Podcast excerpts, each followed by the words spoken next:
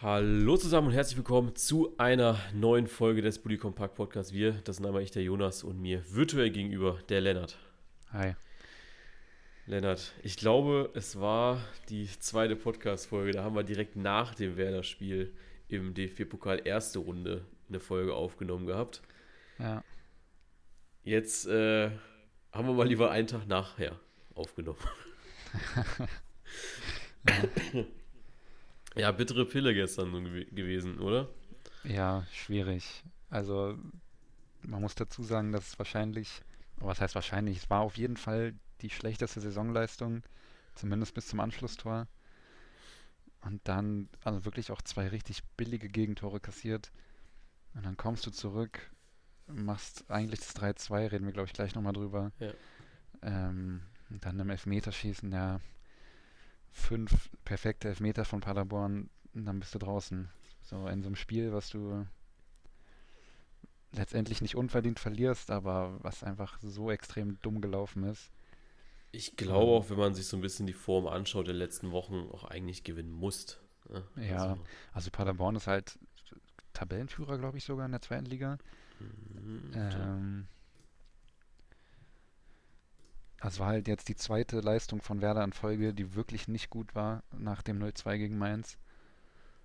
Ähm, ja, bitte. Weil Pokal ist eigentlich ein Wettbewerb, wo Werder in den letzten Jahren oft weit gekommen ist. Und jetzt letztes Jahr in der ersten Runde raus, dieses Jahr in der zweiten. Ein bisschen nervig auf jeden Fall. Ja, also Paderborn ist äh, Zweiter tatsächlich, aber Mhm. mit einer äh, Tordifferenz von 32 zu 12. Ja. Ich muss auch sagen, dass Paderborn richtig gut gespielt hat. Also die haben sich nicht hinten reingestellt oder so. Die haben richtig guten Fußball gespielt. Ja. Ja, also ich muss, äh, ich, ich weiß ehrlich gesagt noch gar nicht so richtig. Ähm, ich wurde jetzt äh, gestern mal so gefragt, ja, wen wünsche ich mir jetzt als nächstes? Ich habe so außer, äh, erstmal gesagt gehabt, ja, erstmal lieber gar keinen. äh, weil ich glaube, alles, was höher als Achtelfinale ist, ähm, kannst du nicht gewinnen. Schon fast als VfB. Du musst ja schon Glück haben, dass du irgendwie Sandhausen oder so kriegst. Äh, was heißt oder so? Eigentlich Sandhausen oder Düsseldorf vielleicht.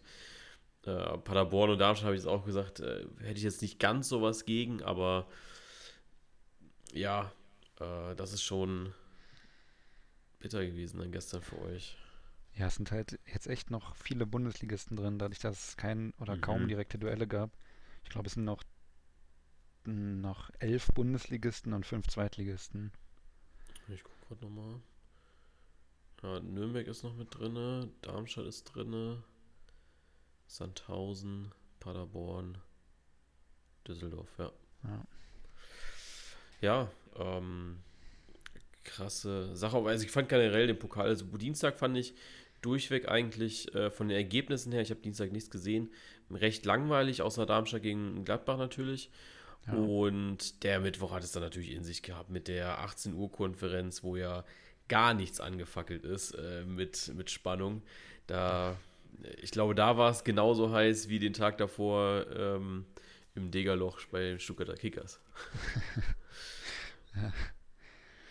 Ja, äh, was war vor die Folge? Ähm, nach dem Pokalspiel habe ich äh, zu neun Spiele neun Fragen aufgerufen, wobei man natürlich da sagen muss, dass es ja nicht neun Spiele waren und dementsprechend wir auch nicht neun Fragen beantworten. Nein, jeder macht zwei. Ähm, ich habe Lennart vorhin Screenshots geschickt gehabt mit äh, den Fragen, die gestellt wurden, bis zu dem Zeitpunkt, äh, wo ich gedacht habe, okay, jetzt ist äh, fix. Und äh, da hat sich jetzt jeder zwei Fragen rausgesucht gehabt. Wir haben uns natürlich so ein bisschen abgestimmt, dass wir jetzt nicht dieselben ähm, raussuchen. Und ich würde sagen, da darfst du gerne mit der ersten Frage anfangen. Ähm, ich weiß jetzt gar nicht, ob das die, eine Frage war mit dem. Also es passt ja zusammen, das 3-2 von Werder und das VAR-Thema im Pokal. Ähm, Genau, also es war. also ich Also, glaube, ich glaube, ich, ich weiß gar nicht, was jetzt genau die Frage war. Mhm. Ähm, also ich glaube, man kann äh, so ein paar Fragen so ein bisschen zusammenpacken. Können Schiris ohne VR überhaupt noch etwas? Und ähm, was hier auch noch war, trauen die Schiris sich ohne VR nichts mehr. Ja, also ich muss sagen, ähm, das habe ich auch schon nach der ersten Runde gesagt, glaube ich, dass ich es eigentlich echt genossen habe, wieder Fußball ohne Videobeweis zu sehen, weil es für mich einfach immer noch deutlich mehr Spaß macht, Fußball ohne Videobeweis zu gucken. Ähm, und gerade deshalb, als Werder das vermeintliche 3-2 macht, der Schiedsrichter zeigt zum Mittelpunkt ähm, und ich denke mir, ja, das Tor zählt ja jetzt so, es gibt keinen Videobeweis mehr. Ja. Ähm, du hast ja eigentlich sofort die Freude und die Gewissheit, das Tor zählt. So, ein Paderborner liegt am Boden, alle regen sich total auf. Ähm, dann geht der Schiedsrichter raus zum Linienrichter, die diskutieren eine Weile und dann kommt der vierte Offizielle dazu. Dann nehmen die das Tor zurück wegen einem angeblichen Foul von Chiarodia von Werder, ähm, was aus meiner Sicht auch nicht wirklich ein Foul ist. Also er, er steht halt mit Absicht ein bisschen im Weg und dann rennt der Paderborner gegen seine Schulter. Ähm, und im Nachhinein kommt dann raus, dass, oder hat zumindest Füllkrug so gesagt, dass der, dass die Entscheidung vom vierten Offiziellen ausging, dass er den Schiedsrichter überstimmt ähm, und aus 40 Meter weiter weg ähm, meint, das besser gesehen zu haben. Und er soll angeblich auch gesagt haben, dass es zurückgenommen wurde, weil die Hand wohl angeblich im Gesicht war vor Ausführung der Ecke, was ja völliger Quatsch ist. Ähm, ja, sehr ärgerlich, weil ich auch ein bisschen das Gefühl hatte, dass aufgeheizte Stimmung natürlich, Verlängerung, Pokal, Schiedsrichter hatte schon ein paar kritische Entscheidungen zumindest mal, also wo aus meiner Sicht ganz offensichtliche Fouls nicht gegeben wurden auf beiden Seiten. Ähm, und dann wird es natürlich laut nach dem 3-2 direkt vor der Paderborn-Kurve. War für mich so ein bisschen, als bisschen gewirkt wie so eine Entscheidung, um um wieder ein bisschen Ruhe reinzubringen. Aber brutal enttäuschend, weil ich bin mir sicher, wenn Werder das Tor macht, dann gewinnen sie das auch, nachdem sie es 0-2 drehen. Ja. Ja, auf jeden Fall. Also ähm, ich hatte mir das Spiel ja vorhin angeschaut gehabt, oder was heißt äh, vorhin, aber eben gerade äh, mit dir zusammen ja noch einmal das äh, nicht gegebene Tor angeschaut. Und ja, also jetzt klar, im, im Replay sieht man da, glaube ich, sehr gut, dass das ein recht unabsichtliches äh, Manöver war und dass da eigentlich gar keine Absicht da war und auch schon gar nicht ein Foul. Also ich finde, wenn das als Foul gepfiffen wird, dann hat man, glaube ich, schon Schwierigkeiten jetzt äh, andere, härtere Tacklings eventuell zu ahnden, weil dann ist das ja fast schon glatt rot. Also, also wenn, wenn das ein Foul ist, dann könnte das ja, je, können die Verteidiger das ja bei jeder Ecke machen. Ja. gegen den Gegner rennen und sich fallen lassen. Ja, also es ist schon, ist schon schwierig, das zu pfeifen.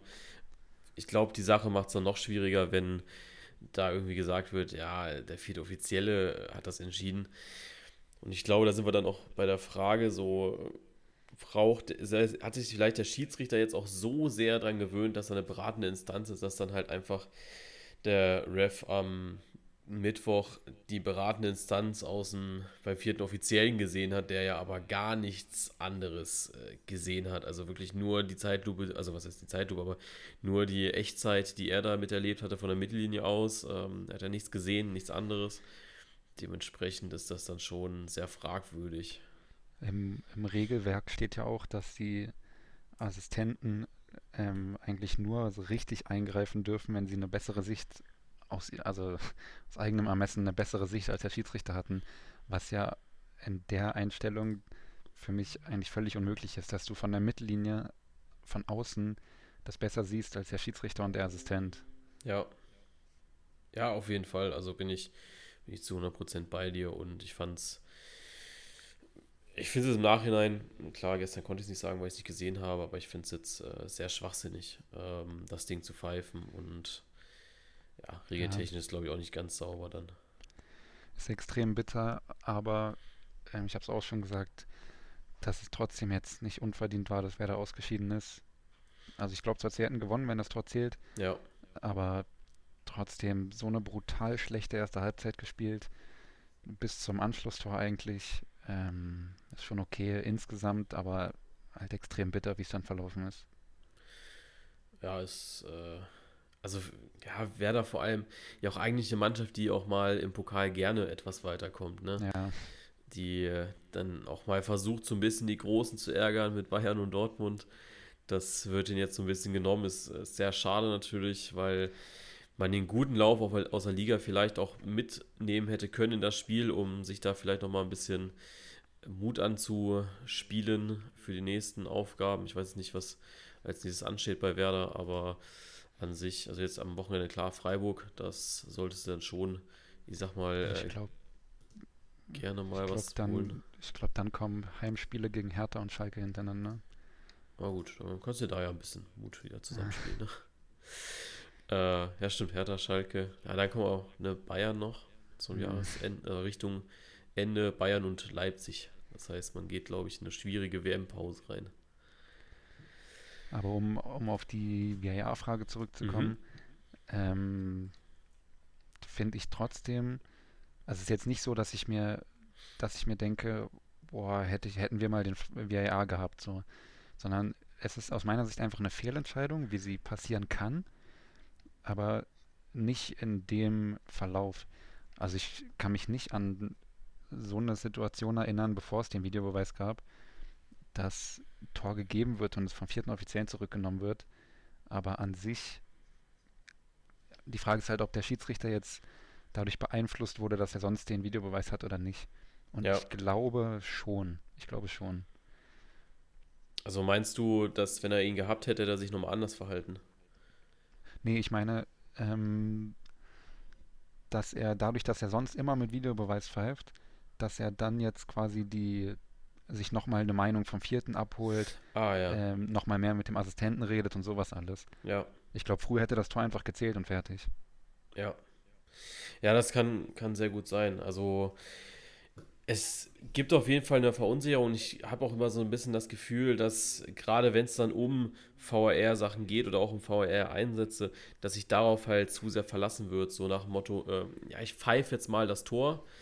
Ich warte dann aber mal ab, ob da noch was passiert. Ist ja auch so diese Grundhaltung, wenn irgendwie ein Spieler auch schon 10 Meter am Abseits steht, dass er noch diesen Sprint zu Ende machen muss und ich sag mal abschließt und obwohl jeder weiß, das Ding war abseits, ne, aber es kann ja auch nicht abseits gewesen sein, so nach dem Motto. Und das Ja. finde ich dann schon anstrengend und das wirkt sich, glaube ich, auch sehr stark auf alle anderen Entscheidungen aus. Ich weiß auch gar nicht, wie Schiedsrichter dazu stehen zum Videobeweis, ob die lieber mit oder ohne pfeifen. Boah, schwierig, ich weiß es ehrlich gesagt gar nicht. Ich glaube, da gibt's, also es gibt bestimmt Interviews, aber ich habe da jetzt keins im Naja, Kopf. die, was, werden ja wahrscheinlich nicht sagen, dass sie lieber ohne Videobeweis pfeifen würden. Boah, weiß ich nicht. Also ich glaube, so ein Manuel Gräfe, der da jetzt aufgehört hat, ähm, der dem DFB Mhm. ja jetzt auch nicht so nahe mehr steht, nach dem, was da war. Ich kann mir schon vorstellen, dass er vielleicht im Nachhinein mal ein bisschen was gesagt hat. Auch der hat sich ja, glaube ich, ähm, zum Werder-Spiel geäußert gehabt und ich glaube auch Ja. zum Wochenende, Bundesliga-Wochenende war, glaube ich, auch irgendwas. Dementsprechend, ja, da war schon, also ich glaube schon, dass es Schiedsrichter geben wird, die da was zu sagen. Ja, Also, ja, ich finde, also grundsätzlich ist der VR ja echt äh, eine gute Sache, aber ich glaube, dass wir Deutschen den einfach überhaupt nicht umsetzen können und einfach zu Mhm. bedacht sind, irgendwie alles richtig zu machen und dann aber eigentlich das Ding komplett in den Sand setzen, weil ich habe so ein bisschen das Gefühl, wenn ich Champions League oder Euroleague schaue, dass es da einfach bei jedem anderen internationalen Schiedsrichter deutlich besser funktioniert. Auch so, ich, ich glaube, das war die WM 2018 und ich glaube auch schon die EM 2016, wo wir ja beide Male schon was hatten, also beide Male schon den äh, VAR hatten Mhm. und wir, also in der Bundesliga den VAR hatten und wir einfach gnadenlos verschissen haben, im Sommer dann immer gesehen haben, wie gut das eigentlich funktionieren kann. Aber im Endeffekt es irgendwie nie Auswirkungen auf die Bundesliga hat- hatte und nie Auswirkungen auf die Schiedsrichter. Und auch wenn ich die Champions League-Konferenz schaue und dann äh, pfeift da irgendwie ähm, einen Felix Zweier oder so, dann habe ich immer das Gefühl, dass wir einfach die, die schlechteren Schiedsrichter stellen. ja, auf jeden Fall, ja. Fällt mir auch oft auf im internationalen Bereich. Also ich finde es schon gut, dass die deutschen Mannschaften nicht von deutschen Schiedsrichtern gepfiffen werden, weil äh, wir am, äh, so, so gefühlt vom Champions League Spieltag her nicht fünf Mannschaften reinschicken, sondern, sondern sieben, weil zwei Schiedsrichterteams noch irgendwie andere Mannschaften behindern. Also ich glaube, ganz generell, wenn ich mich entscheiden könnte, würde ich, glaube ich, den Videobeweis komplett abschaffen wieder. Weil diese, diese Emotionen, wenn der, wenn der Ball ins Tor geht, dass du dich sofort freust oder diese minutenlangen Überprüfungen, das macht zwar das Spiel insgesamt fairer wahrscheinlich, aber ich würde, glaube ich, oder ich würde auf jeden Fall wieder Fehlentscheidungen in, in Kauf nehmen, dafür, dass das Spiel einfach wieder flüssig läuft, dass es nicht so ein Theater gibt, ähm, dass, dass nicht Minuten nach einem Tor dann doch noch irgendwas gefunden wird, sondern dass einfach das Tor zählt oder eben nicht und dann war es vielleicht ein halber Meter abseits, aber dann wird einfach weitergespielt. Ja, also ich glaube, dass man eventuell den VR einfach nochmal reformieren müsste. Ja. Und zwar insofern, dass man halt bei diesen glasklaren Fehlentscheidungen, also diesen Schwarz-Weiß-Entscheidungen, ist es Abseits, ist es kein mhm. Abseits, ja. dass man ihn dafür belässt und auch, ne, ist es, ist, war der Ball über die Linie, war der Ball nicht über die Linie, ne, so dieses, ähm, was dann aber die Goal-Line-Technik ist, ähm, dass man ihn dafür behält und dafür weiterhin nutzt. Aber ich glaube, solange es beim Fußball noch zu viele Kannentscheidungen gibt, von wegen, ähm, war der Ball an der Hand? Äh, ja. War das jetzt, also inwiefern bewerte ich jetzt das Foulspiel? Ne, auch so dieses, wie bewerte ich dieses Foulspiel von dem Werder-Spieler ähm, gegen den von Paderborn nochmal, dass man solche Sachen erstmal rauslässt. Ähm, klar, so, keine Ahnung, ich erinnere mich jetzt noch an das Spiel am Dienstag, äh, Leipzig gegen HSV, wo Simon Korn gegen, ich glaube, mhm. Jatta war es, da noch versucht, irgendwie den Zidane zu machen und einen Kopfstoß auspacken, also einen Kopfstoß auspacken möchte. Was ja eigentlich auch eine rote Karte wäre. Äh, Manuel Gref hat da, glaube ich, gemeint gehabt, dass allein schon der Versuch die rote Karte äh, mit sich ziehen er würde. Er hat ihm auch eine gegeben, oder? Also er ist halt nicht hingefallen an Jatta. Genau, richtig. Und das war ja. wohl der ausschlaggebende Punkt, warum es dann halt einfach gar nichts gab, weil Jatta halt ja. keine Szene draus gemacht hatte. Ähm, aber dass man für solche Szenen den VR noch nutzt und das auch, glaube ich, gut nutzen kann. Aber wie gesagt, solange wir da zu viele Schwarz-Weiß-Entscheidungen haben, sehe ich beim VR eigentlich mehr Schwierigkeiten, als dass er uns hilft. Ich glaube, also in der Champions League gibt es ja dieses Jahr, dass, ähm, dass Abseitsentscheidungen, dass da ein Chip im Ball ist und dann genau perfekt die Linie gezogen werden kann. Okay. Aber ich habe jetzt nicht im Kopf, ob der Schiedsrichter das sofort bekommt und dann sofort weiß, ob es abseits war oder nicht. Also innerhalb von ein paar Sekunden. Oder ob das genauso lange dauert, wie die Linien anzulegen. Aber wie kann das im Ball funktionieren? Ich also, weiß nicht, aber ich habe Leverkusen hatte ein Spiel auf jeden Fall, ich glaube in Brügge, aha. wo Leverkusen ein Tor macht und dann die Linie gezogen wird. Ähm, so wie diese Animation beim bei der Torlinientechnik, dass du siehst, wie ja. viel vom Ball noch hinter der Linie ist. Dass genau das mit Abseits gemacht wurde und dass noch so ein wirklich die Hacke von Tar war es, glaube ich, noch im Abseits stand. Okay. Krass. Also okay. da haben die irgendwas gemacht auf jeden Fall. Hm, muss, ich, muss ich nochmal nachschauen. Ähm, ja, also ich glaube, wir sind ja technisch auch so weit, dass wir solche Sachen halt auch relativ schnell inzwischen ähm, machen können. Ne? Äh, ich glaube, dass man, ich glaube, im, im Stadion, wenn man es, also es ist ja auch eine Kommunikationssache, ne? wenn man es einfach besser im Stadion und für die Fernsehleute kommunizieren würde, dass halt einfach, wenn es einen Eingriff gibt, es, sitzen ja zwei Schiedsrichter vor dem, dem Monitoren immer beim VR. Und mhm. dass dann halt einer die Aufgabe hat, den Review zu machen und der andere hat einfach die Aufgabe, ständig zu informieren, was da gerade passiert. Und wenn dann einfach einer da sitzt und allen sagt, weißt du, es geht ja einfach dann gibt es im Stadion gibt es äh, den Verteiler in Richtung Stadionregie, es gibt den Verteiler in Richtung ähm, Kommentatoren und dann sehen die da auf ihrem Bildschirm hier äh, Prüfung wegen dem und dem, also dieses äh, Bild, was wir sonst immer kriegen auf der Stadionleinwand, wenn ein, also wahrscheinlich auch immer erst irgendwie zehn Minuten später kriegen, wenn das Ding schon geprüft wurde, aber was ja eigentlich kommen soll, wenn gerade geprüft wird dass das direkt bei den Leuten ankommt und vor allem auch, dass die Leute im Stadion, dass die Zuschauer einfach die ganze Zeit auch sehen, was beim, also keine Ahnung, du kannst, es ist ja einfach, weißt du, du, du zeigst die Szene, die sich der VR die ganze Zeit anschaut und unten drunter steht einfach Check, Handspiel. So. Ja.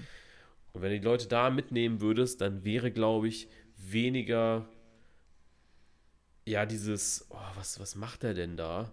sondern mehr so, oh, jetzt äh, gucke ich mir das auf der Stadionleinwand oder auf dem Videowürfel nochmal ganz genau an. Und dann ist es, glaube ich, so, dass die Leute auch mehr Verständnis dafür kriegen. Ja. Weil dann alle sehen, also jeder mit ein bisschen äh, gesunden Menschenverstand, würde ich jetzt einfach mal sagen, jeder vielleicht die Entscheidung nochmal mit durchdenkt und mit überlegt, boah, ja, mega schwere Entscheidung nimm dir noch mal zwei Minuten, so nach dem Motto, ja. weißt du? Ja, schwierig. Ja. Ist aber natürlich alles keine Entschuldigung dafür, dass der VR im Endeffekt ein Nice to Have ist und die Schiedsrichter trotzdem in der Lage sein müssen, ein Spiel zu pfeifen ohne ja. den VR. Und das haben sie jetzt so ein bisschen gezeigt, waren sie dann vielleicht nicht so ganz. ja. Aber ist ja zum Glück die letzte Runde ohne VR gewesen. Ich verstehe aber auch generell nicht, warum. Also ich, ich weiß einfach nicht, was braucht denn der VR für technische Voraussetzungen, die es nicht in kleinen Stadien gibt. Inzwischen, bin ich ehrlich, ähm, gibt es die auch gar nicht mehr. Also äh, inzwischen gäbe es keine Hindernisse mehr, so meine ich das. Ja. Ähm, weil, also klar, Torlinientechnik, aber sonst? Nee, also selbst das ist inzwischen wohl kein großes Hindernis mehr. Ähm, mhm. Weil wir hatten mal, ich war ja mal auf so einer Technikmesse von der DFL und da haben die gesagt, mit, mit wie wenig Kameras sie inzwischen eine, also sie können mit einer einzigen Kamera können die inzwischen eine Absetzlinie ziehen. Also da muss nichts mehr kalibriert, also klar muss es kalibriert werden, das Feld und so, ne? Aber es ist eine einzige Kamera, die die aufstellen. Und es ist eigentlich ja mega, ich sag mal einfach dann. Ähm, dementsprechend, es, es gäbe keine großen Hürden mehr, weil ähm, auch, auch wir auf Arbeit jetzt auch schon mal mit dem VR gearbeitet hatten. Dementsprechend ähm, weiß ich, dass die Anforderungen noch sehr gering sein müssen. Ja, ähm, schwierig. Ja, auf jeden Fall. Also ich glaube, in Illertissen und Co. würdest du es auch hinkriegen. Ja, deswegen. Also. Und das, das Ding ist halt auch, ich weiß nicht, wie das damals war. Ähm, wer ist denn da mal so weit gekommen? Äh, ja gut, Saarbrücken hat auch schon wieder, ich glaube, ein größeres Stadion, etwas größeres Stadion, ne? Ja. Ähm, aber was machst du, wenn, keine Ahnung, so eine Mannschaft wie oh, schwere, schwer jetzt Beispiele zu finden, aber ja, weil es halt auch nicht mehr passiert. Also, Rödinghausen. So stell dir ja. vor, Rödinghausen kommt jetzt mal eben ins Achtelfinale. Ja. Was, was machst du dann? Ja, dann, dann muss es ja auch irgendwie gehen. Also die müssen dann ja in ein anderes Stadion gehen, laut DFB dann fast. Ja, ja macht alles nicht so viel Sinn. Also ich hoffe, dass man das, und ich glaube, da kommen wir auch dann jetzt mal in den nächsten zwei Jahren hin, dass es egal ist, aber dass äh, ja, man einfach gucken muss, dass auch die kleinen Stadien da bedient sind und mitgenommen werden. Ja. Gut, ähm, dann hau ich mal noch eine Frage raus und ich habe hier, braucht der VfB einen neuen Trainer wie Schreuder, Torup oder ist Wimmer die Lösung? Ja. ich weiß nicht. Also ich hatte gestern mit einem Kollegen gesprochen gehabt und der hatte gemeint gehabt, äh, man könnte jetzt natürlich die Bremer Lösung fahren und einfach immer den Interimstrainer, den man dann so gemerkt hat, er hat drei Spiele, hat gepasst und den einfach immer einen Langzeitvertrag geben. Ja, Aber wir wissen ja, wer da auf einmal alles ins Trainergeschäft einen Fuß bekommen hat. Boah, da, da schwören verrückte Namen in meinem Kopf. also am naheliegendsten, ist, am naheliegendsten ist bei mir natürlich Flo Kofeld aber auch Alexander Nuri. es gab auch eine Zeit, wo Viktor Skripnik als neuer Thomas Schaf gehandelt wurde. Absolut. Ähm, deswegen, ich bin da kein Fan von, zumal ich einfach auch, also ich bin ganz ehrlich, ähm, der VfB hat jetzt immer guten Fußball gespielt gehabt die Saison. Also es war jetzt nie so, dass ich gesagt habe, boah, wie schlecht sind die gerade.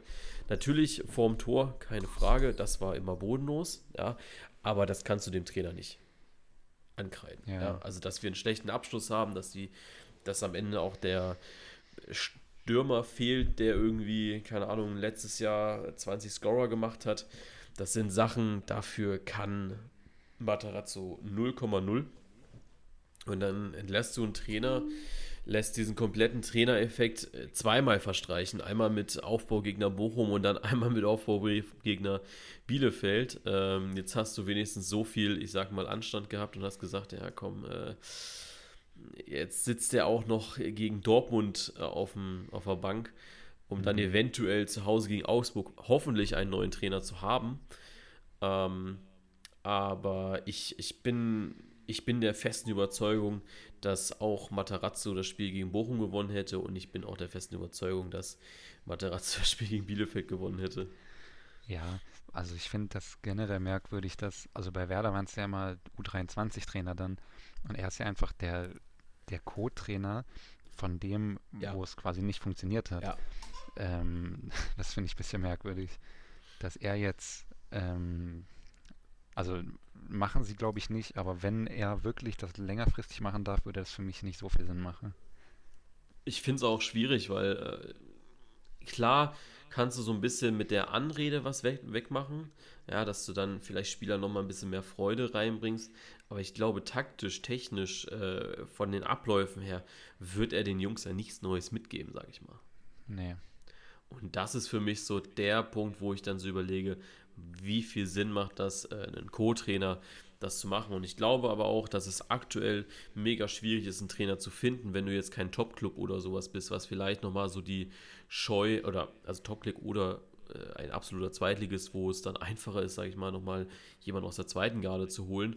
Aber das merkst du vielleicht jetzt auch gerade an Schalke. Ja? Stuttgart ist vielleicht ein bisschen wählerisch, weil sie sagen, okay, da muss jetzt jemand her, der, der funktioniert und mit der Mannschaft gut kann. Und äh, allein auch die Tatsache, dass beim VfB ja aktuell vier Leute zustimmen müssen und vier Leute sich einig sein müssen beim Kandidaten, macht die Sache auch nicht einfacher.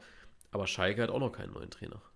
Ja. Ja. Und ich habe da, äh, hast du mir ja schon geschrieben gehabt, ich glaube am Montag war es ja fix, dass es jetzt Thomas Reis macht. Und ich war auch ehrlich gesagt der festen Überzeugung, dass er es jetzt macht. Aber auch der soll ja eine Absage ver- verteilt haben. Ja, was ich auch ein bisschen verstehen kann, weil ähm, Ja, das wenn, will keiner ich mir die, wenn ich mir die Aufstellung angucke, die Schalke da gegen Hoffenheim aufs Feld geschickt hat, das ist auch weit weg von erster Bundesliga. Ja. Also, das, das ist brutal, wirklich. ja, um nochmal vielleicht noch zwei Worte zu Schalke zu verlieren. Ähm, ich finde es krass, weil jetzt auch äh, wirklich Legenden, so Olaf Thon und so, sich komplett gegen Schalke stellen. Ja, selbst äh, Mike Büskens hat ja gesagt, ich mache das nicht nochmal, ich werde nicht nochmal Cheftrainer.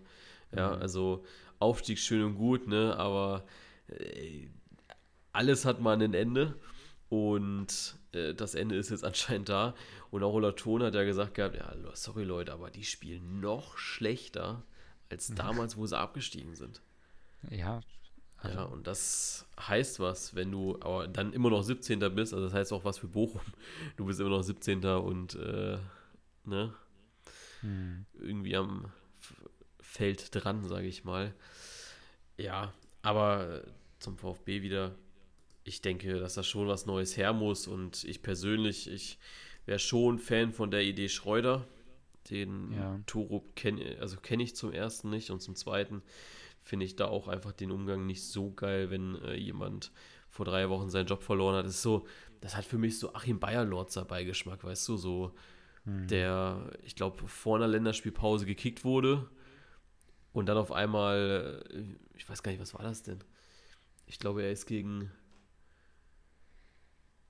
gegen Hoffenheim geflogen mit Köln und wurde dann Mainz-Trainer. War das? Nee, nicht Mainz-Trainer. Ähm, ja, doch, ich glaube schon. Doch, Mainz-Trainer, ne? Ja, er war bei Mainz. Aber ne, so, so irgendwie, so Köln-Trainer Ja, ja. gewesen und dann, Köl, äh, dann Mainz-Trainer geworden und hat dann schon wieder gegen Hoffenheim gespielt. Ähm, das das finde ich irgendwie nicht so geil. Nee. Und klar, jetzt Kopenhagen ist nicht, nicht in der Bundesliga und so, aber es hatte schon seinen Grund, warum der entlassen wurde. Ja. Ja, Und- aber ich weiß nicht, Schreuder, ähm, so, ich erkenne noch nicht ganz, warum er das machen sollte, aus seiner Sicht. Ajax will ihn nicht mehr. Ah, Okay.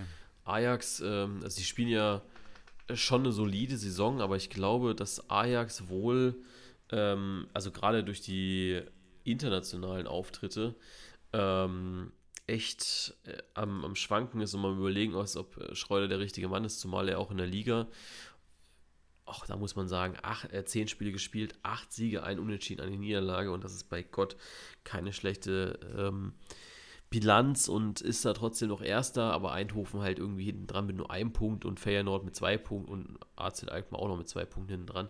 Also ich verstehe es auch nicht so ganz, wa- was Ajax gegen ihn hat, zumal er ja auch schon länger mal bei Ajax ähm, Trainer war und so, also Co-Trainer war und dementsprechend auch eine gute Ajax-Vergangenheit hat, aber es soll wohl so sein, dass äh, Ajax sagt äh, 1,5 Millionen für Schreuder und er ist euer. Hm. Ja, weiß nicht. Ich glaube, das Risiko würde ich nicht unbedingt eingehen als Stuttgart. Aber klar, die Frage ist, wer soll es sonst sein? Einen besseren kriegst du nicht. Ja. Also ich hätte mal so meine Wunschkandidaten, wenn, also ganz unironisch auch wirklich gewesen, äh, Jens Keller und Bruno Labbadia.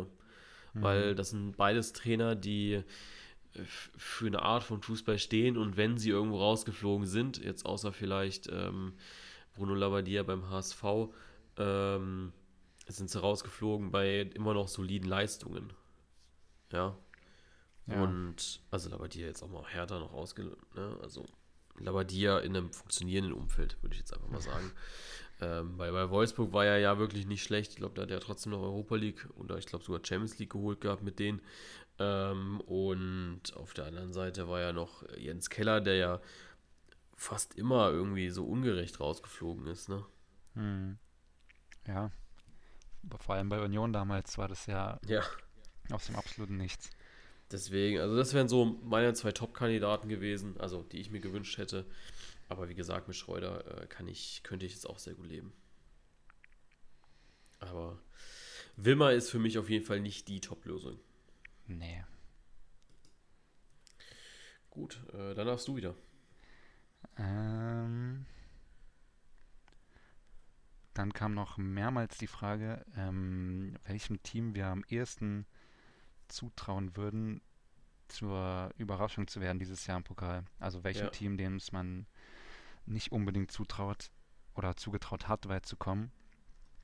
Ähm, wenn ich mir das so angucke, dann würde ich also ich weiß nicht, dass Union weit kommt, ist, ist jetzt keine Überraschung, glaube ich. Ähm, aber ich kann mir wirklich sehr gut vorstellen, dass Union den Pokal auch gewinnt. Echt? Ja. Das- Weil Union ist ähm, so stabil und vor allem, wenn sie ein bisschen Losglück haben und Heimspiele haben, dann ist das unglaublich schwer, gegen die zu gewinnen. Ähm, und ich weiß, gegen Heidenheim haben sie ja gestern wirklich mit einer zum großen Teil wirklich absoluten B11 gespielt. Also das heißt zum großen Teil, aber wichtige Position auf jeden Fall nicht die erste Wahl und völlig souverän gewonnen. Ähm, also ich glaube, solange Union Heimspieler hat, werden sie nicht ausscheiden. Aber das wäre ja der absolute Bruch für jeden Hertaner. Im Olympiastadion. Im Olympiastadion. Äh, wie viel passen rein? 70.000? 80.000? Ja, Pokalfinale 80.000, glaube Ja, ich. und dann rechnest du mal runter irgendwie, da sind dann irgendwie 30.000 Unioner drin, die, die auch noch das Ding holen dann am Ende. ähm, äh, gute Nacht, also dann brauchst du auch nie wieder irgendwas sagen von wegen her, äh, Berlin ist blau. ähm, da muss die Hertha ja fast schon zweimal den Pokal dort gewinnen. Ja, vor allem, weil Hertha ja, gut, die zweite Mannschaft einmal, aber weil Hertha ja noch nicht mal im Finale da stand. Ja. Ist, ja, ist krass. Also, okay. Aber einen, einen heißeren Take hättest du jetzt nicht. Also, du würdest jetzt nicht sagen, äh, weiß nicht, der, der Club äh, spielt dann am Ende im Finale gegen den VfB Stuttgart so eine Neuauflage von 2-7. Hm, boah, schwierig. Also ich glaube, dass einfach noch zu viel Qualität drin ist, als dass ein Zweitligist irgendwas machen könnte. Und ja, so Teams wie, wie Bochum und Mainz sehe ich auch nicht, dass die es weit bringen im Pokal. Also ich, die üblichen Favoriten Bayern, Dortmund, Leipzig, vielleicht noch Frankfurt, die sind halt noch da und dann würde ich schon Union sagen. Ich sag, der VfB macht's. Und die steigen ab. Der VfB steigt ab und die gewinnen aber den Pokal. Sage ich. Nein, also keine Ahnung, das Ding ist halt, es ist äh, vollkommen Wumpe, wen du jetzt hier sagst, weil es ist Donnerstagabend, 1946, am, äh, in, in, äh, ja, genau drei Tagen wird ausgelost wieder. Ähm, wenn wir jetzt sagen hier, ja, Paderborn äh, safe im Halbfinale, die gewinnen Mhm. gegen jeden Bund, also gegen fast jeden Bundesligisten, dann kriegen die erst Bayern oder kriegen die Bayern, dann ist vorbei. Ja, Ja. ähm, und Was ja auch deswegen, übrigens völlig Quatsch ist, muss ich sagen, im Pokal ist, dass ähm, unterklassige Mannschaften auswärts spielen können. Also das muss, finde ich, dringend geändert werden, dass die unterklassige Mannschaft immer Heimrecht hat. Echt? Ja, also dass zum Beispiel Heidenheim bei Union spielt, finde ich ist totaler Quatsch. Oder St. Pauli bei Freiburg. Ja, gut. Also, ja, also das wären, glaube ich, so Spiele gewesen, äh, die es nochmal ge geswitcht hätten. Ne? Ähm, ich glaube, auch Braunschweig hatte ja echt gute Chancen, dann am Ende nochmal gegen Wolfsburg zu gewinnen. Also sie hatten ja zumindest äh, das auf der Hand und tatsächlich jeder Unterligist, also jeder Zweitligist, wenn der zu Hause gespielt hat, hat auch gewonnen, ne? Ja, gut, Hannover nicht. Ja. Aber sonst? Pauli nicht? Ja. Nee, doch. Ja, nee. Krass. Also es waren genau die Überraschungen mit äh, Paderborn und Darmstadt. Wie gesagt, Braunschweig hatte es fast und Pauli hatte. Äh, Hannover war ja auch nicht schlecht zu Hause. Ja, ist halt auch so, dass es für die kleinen Mannschaften ähm, absolute Highlights sind, im Pokal zu spielen. Also auch für Zweitligisten gegen Bundesligisten. Und dann sollte man die, finde ich, insoweit belohnen, dass die dann zu, wenigstens das Heimspiel bekommen. Ja. Ja, stimmt schon. Äh, vor allem muss ich auch ehrlich sagen, dass mir die, ich weiß gar nicht, was das waren, 1000 Bielefelder gestern auch sehr leid getan haben. Ja.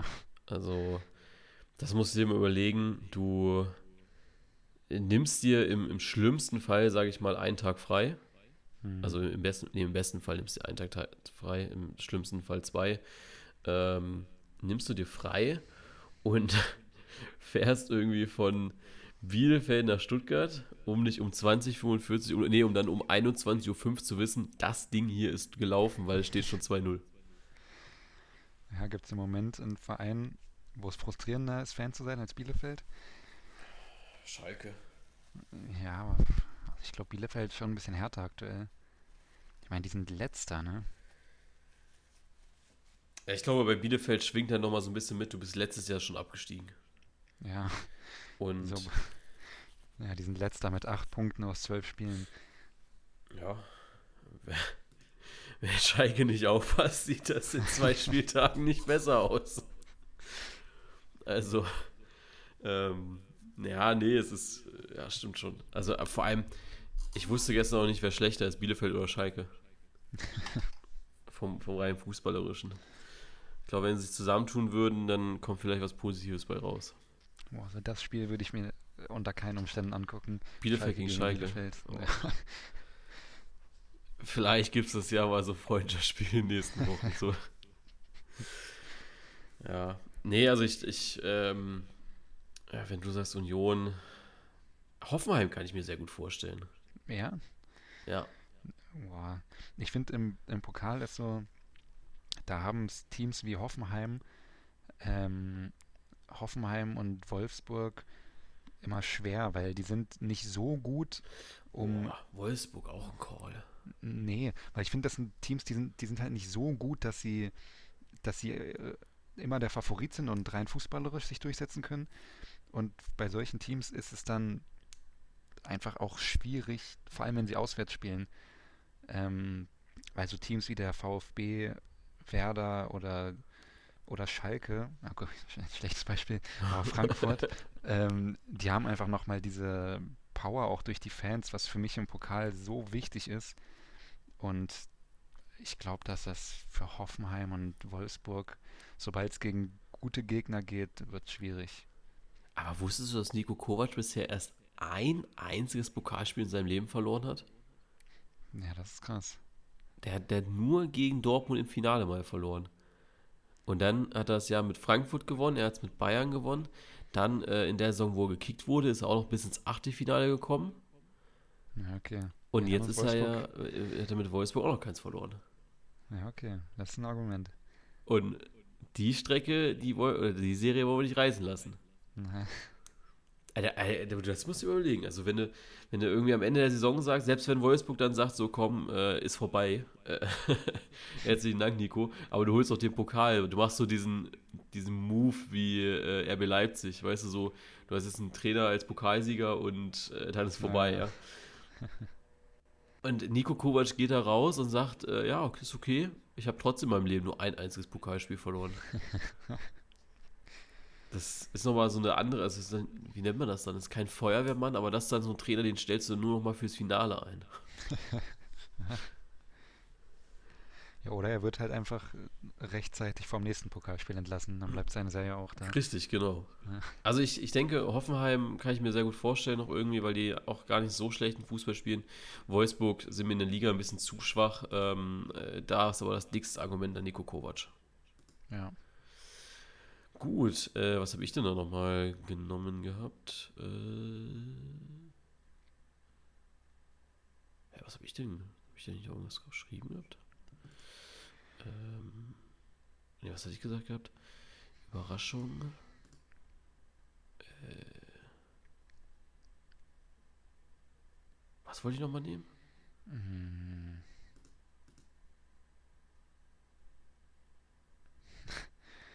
ähm, Das ist weg. Die Wimmer-Frage, die habe ich genommen gehabt. ich meine, Bielefeld hatten wir ja gerade schon. Bielefeld hatten wir schon. Das mit den Überraschungen hatten wir auch schon. Ja, dann bleibt es halt bei drei. dann bleibt es halt bei drei. Lass uns doch mal auf den Bundesligaspieler gucken. Ja. Ähm, ja, nächster Spieltag steht an. Wir haben jetzt noch äh, bis zum, ich sag mal, in Anführungsstrichen Jahreswechsel, haben wir jetzt noch fünf Spieltage. Einmal davon eine englische Woche. Ähm, wird äh, cool, glaube ich. Ja. Wir haben dann natürlich jetzt nochmal den Fokus auf den nächsten Spieltag. Und da sehen wir dann einmal ähm, Dortmund gegen Stuttgart. Ja. Das ist, glaube ich, da ist relativ, also offener als man denkt, glaube ich. Ja. Ähm, weil Dortmund hat, glaube ich, auch nicht so überragend gespielt jetzt in Hannover. Ähm, und Stuttgart hat halt, äh, jetzt mal abgesehen davon, ob es der richtige oder nicht ist, aber sie haben halt den Trainereffekt jetzt gerade. Ja, ich bin ehrlich, also das ist so ein Spiel, da kann von 2-0 für Stuttgart bis äh, 6-0 gegen Stuttgart alles drin sein. Ja, Also das ist so brutal offen. Ähm, Dortmund kann einen richtig starken Tag haben, aber sie können auch einen richtig schwachen haben. Sie müssen sich wieder nur auf Kobel verlassen. Ja. Und ich glaube und hoffe, dass Wimmer die Jungs da gut einstellt, dass man vielleicht nochmal gegen Dortmund einen Punkt holt, was meines Erachtens schon ein echt großer Sieg wäre nach den letzten Leistungen. Vor allem, wenn man überlegt, dass der VfB ja auch die Bayern, den oder den Bayern mal äh, einen Punkt abgeluchst hatte, jetzt auch schon in dieser Saison. Ja. Kann ich mir sehr gut vorstellen. Und in Dortmund, ähm, da kennt sich der VfB auch mit Siegen aus. Die wissen, wie das geht. Inter noch interessanter finde ich vielleicht sogar Leverkusen. ja, auf jeden Fall. Weil da, also dieses Spiel ist extrem wichtig. Weil wenn sie das verlieren, dann ist es wirklich langsam sehr kritisch. Aber nur langsam. hast- Ja, naja, weil du dann einfach nicht mehr die Option, weil sie den Trainer halt schon gezogen haben. Ja. Und wenn sie jetzt auch wieder verlieren, dann, ja, dann muss der Blick wirklich langsam nach unten gehen. Denkst du, die Wahrscheinlichkeit ist hoch, dass man als Leverkusen nochmal richtig aktiv wird auf dem Transfermarkt? Ähm, nee, ich glaube nicht. Also vielleicht ein Torwart? Ein Torwart. Ja, also Radetzky ha hatte jetzt doch schon viele Punkte gekostet, oder? Ja, also da hätte ich ja, ich hätte ja, also ich hätte eine Reihe vorne dran angefangen. Also Tabsoba, ähm, wie sind die andere hier? Tabsoba, ähm, Ähm, Kosunu? Kusunu ähm, und Tar sind ja diese Saison brutal schwach. Ja, Also was da Tabsoba und Kusunu manchmal machen, das ist, das ist ja schon jenseits von Gut und Böse. Ähm, auch total dumme Fouls auch. Und da bin ich ehrlich, ähm, das wäre so die Reihe, wo ich dann tatsächlich mal was ändern würde. ja, die Frage ist, hat Leverkusen finanzielle Möglichkeiten und bringt der Transfer von einem Spieler jetzt wirklich irgendwas in der aktuellen Lage? Ja. Ja, nee, das ist ja so das Ding. Ähm, ob äh, das überhaupt irgendwas bringt, weil Ich glaube, die Versuchung ist groß, aber ich kann mir auch sehr gut vorstellen, dass es dann so auf äh, in Richtung Panikeinkäufe geht, wie zum Beispiel Wolfsburg das letztes Jahr gemacht hatte, mit auf einmal mhm. kaufe ich einen Jonas Wind nochmal im Winter. Äh, Max Kruse kam, glaube ich, auch im Winter, oder?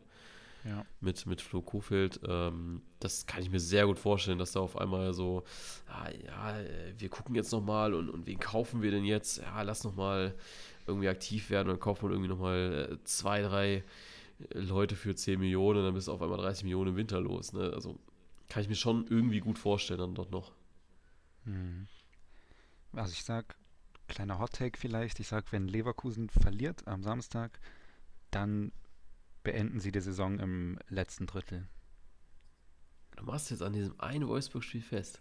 Ja, weil wenn sie das verlieren, dann, also kommt da halt auch auf die Leistung an, aber dann ist Xabi Alonso schon mal dann hat er 3-0 gegen Porto, 5-1 gegen Frankfurt und dann gegen Wolfsburg verloren und nur gegen Schalke gewonnen. Als nächstes spielst du in Leipzig, dann gegen Union. Ähm, und dann stehst du zur WM auf einem Abstiegsplatz. Ja, aber ich glaube, dass die, also ich finde, dass diese WM einfach noch so ein großes Fragezeichen ist, dass ich ganz ehrlich bin, ähm, du, du, weißt gar nicht, was zur WM passiert, also was nach der WM passiert, weil einfach ja. die, die Fragen viel zu groß sind und ich glaube, dass wir da, dass das, das würde nochmal einiges durchwirbeln in der Liga, glaube ich. Dass gerade so Mannschaften wie, gut, Leverkusen, da fahren natürlich dann doch schon der ein oder andere mal mit äh, zur Länderspiel, äh, als Länderspielabstellung.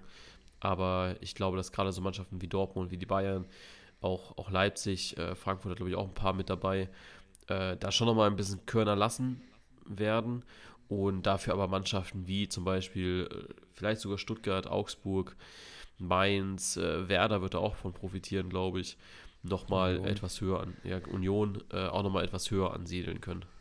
Ja. Ja, also Union also, auch so ein Ding. Vier Punkte Vorsprung vor, vor Platz zwei. Ja. Nach zehn Spieltagen. Jetzt am Wochenende Hoffenheim gegen Bayern und äh, Bochum Spiel gegen Union. Hoffenheim gut drauf nach zwei Mutmachern gegen Schalke. Die Bayern stutzig. Sie, also siehst du, zu, was glaubst du, zu wie viel Prozent siehst, sagst du, Union hat wirklich eine Chance, ähm, Meister zu werden? Boah. Da, also da wir uns jetzt fest auf Union äh, ja. bauen, würde ich jetzt sagen, so, ach, vielleicht auch schon fast schon viel, aber so 20 Prozent würde ich schon sagen. Ja, ich hätte sogar noch weniger. Ich hätte so 10, 15 gesagt. Aber ja. schon, ist einfach schon, allein das ist schon extrem viel, finde ich. Ja. Also wenn du vor der Saison oder noch nicht mal vor der Saison, aber ich glaube, wenn du, also doch schon vor der Saison, weil ne, die Transfers haben schon für sich gesprochen, aber wenn du dann nochmal auf die, ähm, ich sag mal, nach den ersten drei Spieltagen ja. gesagt hättest, ja, äh, wie geht denn der Spaß aus, da, da wäre ja 0% gewesen. Ne? Also ja, bei allen absolut. hättest du auch fragen können, ja, zu wie viel Prozent wird Dortmund Meister und alle hätten gesagt, ja, null, kannst vergessen. Ja. Ähm, dementsprechend ist das jetzt schon, schon brutal viel. Ähm, und auf der anderen Seite glaube ich, dass ähm, ich glaube, die Bayern werden jetzt nochmal so einen Schub haben von wegen, ja. jetzt zeige ich es euch nochmal. Und den müssen sie jetzt aber schon am Samstag kriegen, weil Leon Goretzka hat sich ja schon nochmal ein bisschen aus dem Fenster gelehnt bei dem Pokalspiel. Hm. So, wir wollen jetzt in Fußball Deutschland nochmal einiges gerade rücken und ich, ich finde das so mutig, dann zu sagen, äh, ich finde so Ansagen im Vorhinein, finde ich immer ein bisschen, ja, fast schon schwierig, weil, ne, das ist wie, wir wollen Mentalität zeigen und sowas und das dann, ja. ja ne. Also ich bin immer noch fest davon überzeugt, dass Bayern Meister wird, aber ich glaube, wenn jemand anderes als Bayern Meister wird, dann ist es Union. Wäre aber auch ein Faustschlag für Dortmund, ne? Ja. So, wir wären ja, Faustschlag für Dortmund. Ja, Dortmund hat einfach ein negatives Torverhältnis nach zehn Spielen. Ja. Das ist schon heftig. Ja, das stimmt schon. Ja, schwierig. Äh, ich weiß nicht, äh, kennst du, also kennen wirst du ihn wahrscheinlich, äh, Broski, kennst du, ne? Ja. Kennst du, der hat jetzt eine eigene Show für, ja. ich glaube, Twitch, äh, die Broski Show. Da war ja letztens Nadim Amiri. Ja, das habe ich auch gesehen. Hast du das gesehen, wo der äh, gesagt hat, ja, nee, ich bin morgens aufgewacht und ich wusste, wir gewinnen heute hoch gegen Schalke. vor, vor allem, ich weiß gar nicht, Amiri, hat der spielt ja kaum bei Leverkusen, ne? Äh, also. Ich glaube wieder mehr. Also ich glaube auch, ähm, war es nicht so, dass Paulinho eigentlich suspendiert war? Hm, Und Weiß jetzt, jetzt auf einmal stand er unter Xavi Alonso äh, wieder auf für Matte. Ich glaube, da ist jetzt unter äh, Alonso noch mal ein bisschen was durchgerüttelt worden. Und vielleicht auch schon hat Seoane gedacht, ja, dann äh, lieber doch Amiri. Äh, ich weiß, also, so, also so Notfall. Gegen Schalke, gegen Schalke saß Amiri 90 Minuten auf der Bank. Ja. Es ist so ein, ich glaube, Amiri ist so einer, ähm, die, wie im Football Manager. Du, du, hast einen Spieler, den vergisst du irgendwie die ganze Zeit. und, und dann läuft es mal nicht so gut und dann denkst du dir, ja gut, schlechter kann es ja nicht mehr werden. und dann setzt du ihn ein. Das ist so Nadim Amiri, glaube ich, aktuell. Der, also der hat das wirklich so nötig zu einem, also der hat einen Vereinswechsel so krass nötig. Ja, ich weiß gar nicht, wie, wie war der denn letztes Jahr? Das ist auch nach Italien gegangen, glaube ich. Überhaupt nicht gut, glaube ich. ich glaube, ist er nicht da auch fast abgestiegen. Also er hat 13 Spiele für Genua gemacht. Oh. Ja, weiß nicht. Also Amiri, der hat, glaube ich, äh, vieles, vieles liegen lassen. Ja. Naja, aber apropos Football Manager, ähm, am 6. November geht es wieder los, ne? Ich glaube schon, ja. Ähm, darf ich hier schon mal so eine kleine Werbung platzieren? Ähm, es wird wieder vorab, vor Release, wird es wieder so ein kleines äh, Gewinnspiel geben, wo ihr mal wieder einen Key gewinnen könnt. Ähm, und ja, äh, natürlich wird da auch ordentlich gegrindet, wieder in den Twitch-Streams. auch ein sehr schwieriges Wort. Ähm, dementsprechend da gerne äh, Instagram weiter auschecken. Und ich glaube, aktuell gibt es das sogar, also gibt es noch den Vorgänger bei Twitch Prime zu spielen, kostenlos. Also wer noch nicht den 22er gespielt hat und bevor er sich den 23er kauft oder ich sag mal gar gewinnt äh, bei mir und das nochmal austesten möchte, schaut es euch gerne an. Ist ein komplizierter Manager, aber ich glaube, ähm, der Spielspaß, da sind wir uns beide, glaube ich, einig, ist äh, überragend. Ja, absolut. Und wer immer noch sagt, ja, ich spiele bei FIFA Karrieremodus, der hat, glaube ich, kein Herz für Managerspiele. Bin, ja. ich, bin ich ehrlich. Kämpfe ich auch noch auf Arbeit für. Wenn, wenn Leute zu mir sagen, ja, den EA-Manager, den spiele ich schon noch gerne, dann sage ich so, ja, ist okay. Ist auch nicht so geil, aber ist okay. Aber der von Sega, der ist nochmal besser. Also ich habe früher ja wirklich viel äh, FIFA-Karriere gespielt. Und ich glaube, seitdem ich das erste Mal den Football Manager gespielt habe, habe ich nicht einmal mehr FIFA-Karriere gespielt. Weil es keinen Spaß macht. Ja, weil du es dann immer auch vergleichst so und das ja. ist einfach alles schlechter. Ja. Ja, also äh, deswegen äh, gerne auschecken. Es sind auch ein paar coole Neuerungen dabei. Ähm, checkt da gerne auch so ein bisschen die Football Manager Bubble aus. Alle sehr coole Leute. Ähm, dementsprechend, ja, das äh, an der Stelle hierfür. Genau. Und dann ähm, wünsche ich euch, äh, wünschen wir euch einen schönen Spieltag. Es geht jetzt wieder weiter mit äh, Freitag äh, Bundesliga, Dienstag weiter mit Champions League, Europa League etc. Ähm, und ich glaube, wir haben jetzt wirklich, äh, ich glaube, nur noch einen freien Fußballtag. Und das ist da, wo die Bund. Nee, wobei, da könnte sogar die zweite Liga, die. Obwohl, ich weiß gar nicht, ob die zweite Liga noch was macht, aber also noch eine englische Woche zwischenschiebt. Aber ähm, ich glaube, wir haben keinen freien Fußballtag mehr bis äh, zur WM, also bis die Winterpause ist. Ja, das ist krass. Ja. Bist du, äh, ich glaube, ich frage immer mal wieder, aber bist du inzwischen so ein bisschen im WM-Fieber? Nee. Nee. Nee, gar nicht. ja, nee, ich auch nicht.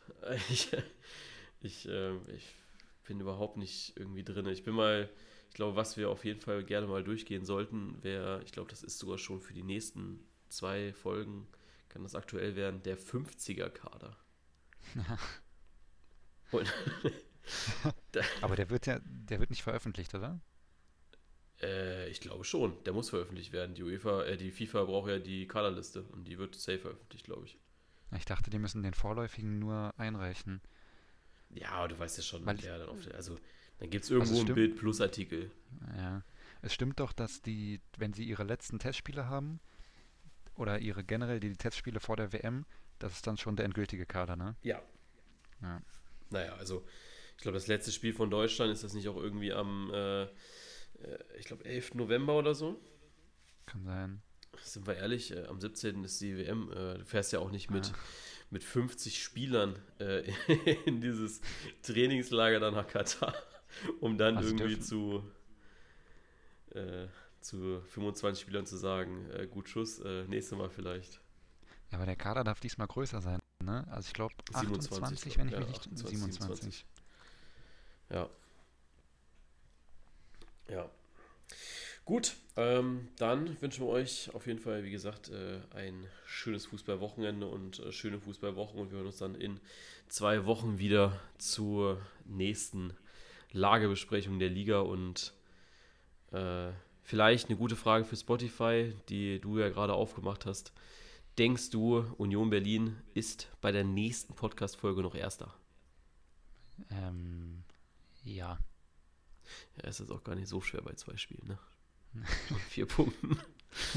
ja, aber gut. Ähm, die Frage äh, packen wir euch bei Spotify rein. Bis dann. Ciao. Macht's gut.